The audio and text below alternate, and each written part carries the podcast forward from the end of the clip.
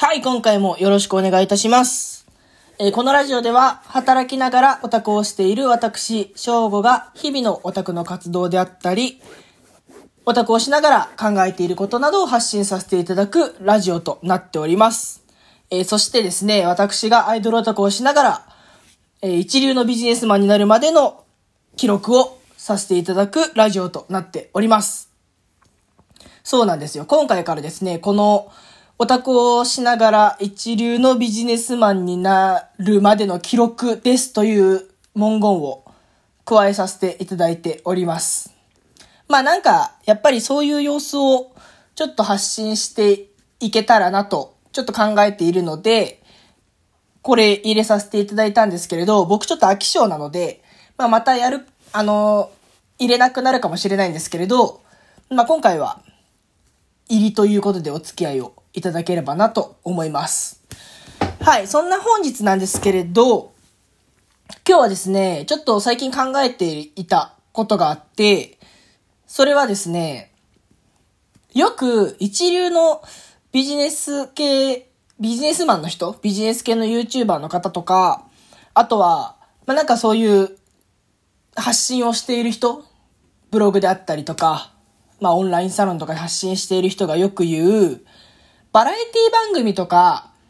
テレビを見る時間をなくせっていうのについてちょっと考えたことがあったので、そのお話をします。で、まずこのバラエティ番組を見るなっていう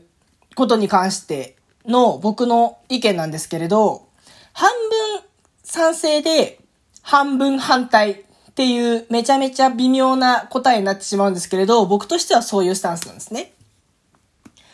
で、まああの、そもそもこれちょっと聞いたことない人に説明させていただきますと、どういう意味かっていうと、その、テレビの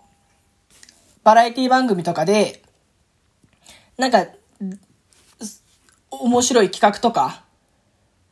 なんかそういうバラエティの企画とかを見ても、特に何も得るものはないから、その時間はもっと有益な時間に当てろっていう、よく言われてる話なんですよね。で、こういった話、この話に関して僕がまず賛成しているところから言うと、まあ、あの何を面白いと思って、何を面白いと思わないか、思わないかって人それぞれだと思うんですけれど、まあ、例えば、やばい人をただただやばいっていう企画とかよくあるじゃないですか。まあ、クロちゃんとか、あの、コロチキのナダルさんとかね。まあ、よくやってるじゃないですか、最近。で、あれに関しては、まあ、正直、あれを見たとて、でーとしかなんないんですよね。確かに本当に、あの、得るものは別にないですね。やばい人、こいつはやばいって言って面白おかしくすることで、特に得るものはないかなと思ってます。と、あと芸能人の不倫ですね。別に誰が不倫して、あのーね、誰がどんな人と不倫しようが、まあ関係ないっちゃ関係ないですよね。それに対して、どうのこうの、よくネット上で議論されてますけど、それをしたところでまあ確かに問題は、問題ないというか得るものは別にないかなと思ってます。ので、まあそういう面では賛成ですね。ただ、どこで反対したいかっていうと、やっぱりこのテレビのバラエティ番組とか、まああとはまあラジオの、AM のラジオとかです。ね。を聞いて、聞いたり見たりしていて、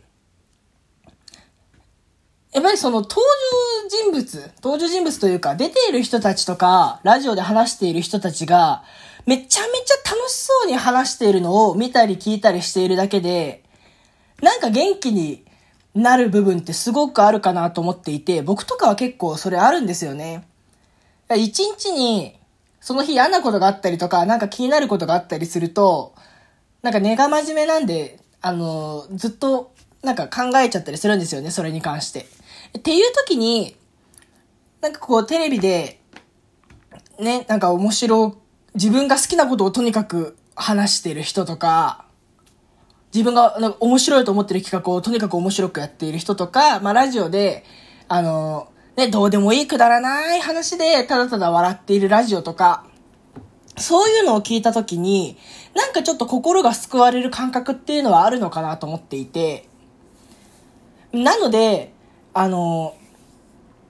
僕は、まあ、なかなかそんなにね、ビジ一流のビジネスマンの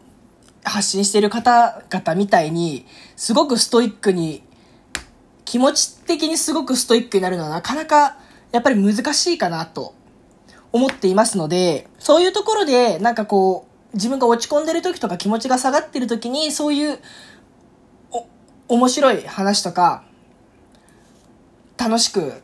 発、発信というか、番組をやってる人たちを見ると、ちょっとまあ自分の心も楽しくなってくるっていう作用があるという点に関しては、バラエティ番組とかってやっぱり価値があるのかなと思ってます。で、まあ、さっき言ったその、なんか、こいつはやばいっていうやつとかは、まあ、確かにちょっとあんまり見ててもそんなにすごく楽しくはならないんですけれど、例えば僕が、エンターテインメントとして、一番最高の形というか、もう最終形態だと思ってるのが、アメトークなんですね。で、アメトークって何がすごいかって、と、出ている芸人さんたちがもう自分が好きなことに関して、もうその愛をただただ熱く語っているだけで番組を成り立たせてるじゃないですか。で、あれって別にもうほんと誰も批判しないし、その人たちの 偏愛をただたださらけ出してるだけなんですよね。僕にとってはこれが本当に面白くてですね、やっぱり面白いものって何が面白いかって、その人人たち自身が最大限楽しんでることだと思うんですよね。やっぱりその、出ている人たちが楽しんでいないことって、でもこっちから見てても楽しめ、なかなか楽しめないなと思ってて、そういう意味でアメトークはやっぱり偏愛をさらけ出して、話している人たちが本当に好きなことに関して楽しく話してるっていう点で、本当に僕は好きな番組なんですよね。で、まあ、なので、ちょっとその影響を受けて、このラジオではですね、僕が好きな話を好きなだけ話すっていうのをちょっと意識してやらせていただいております。まあ、といったところで、やっぱりこの、まあ、確かに笑いとか、面白さとかって、その、ね、いわゆる生産性があるかと言われたら別にないのかもしれないですけど、やっぱり人間、心身の健康が大事ですから、そんな頭を使って、なんか成果を残して、とにかく資産ができても、心身健康じゃなきゃやっぱり意味がないと思っているので、やっぱりその心の健康というか、日々のこの楽しさとかワクワク感を作ってくれるという点で、えー、バラエティ番組もまだまだ捨てがたいというか、すごく価値のあるものなのではないかなというのが私の意見でございます。はい。ちょっと実はですね、今日、あの、若干お酒が入ってて、ちょっとだけ頭が60%ぐらいしか回ってない状態で話したので、少し途中途中詰まったりとかしてたんですけれど、そんな感じで本日も、えー、ありがとうございました。また次回以降もよろしくお願いいたします。ぜひぜひアメトークは皆さん見てみてください。本当に面白い番組なので。それではまた次回以降もよろしくお願いします。バイバイ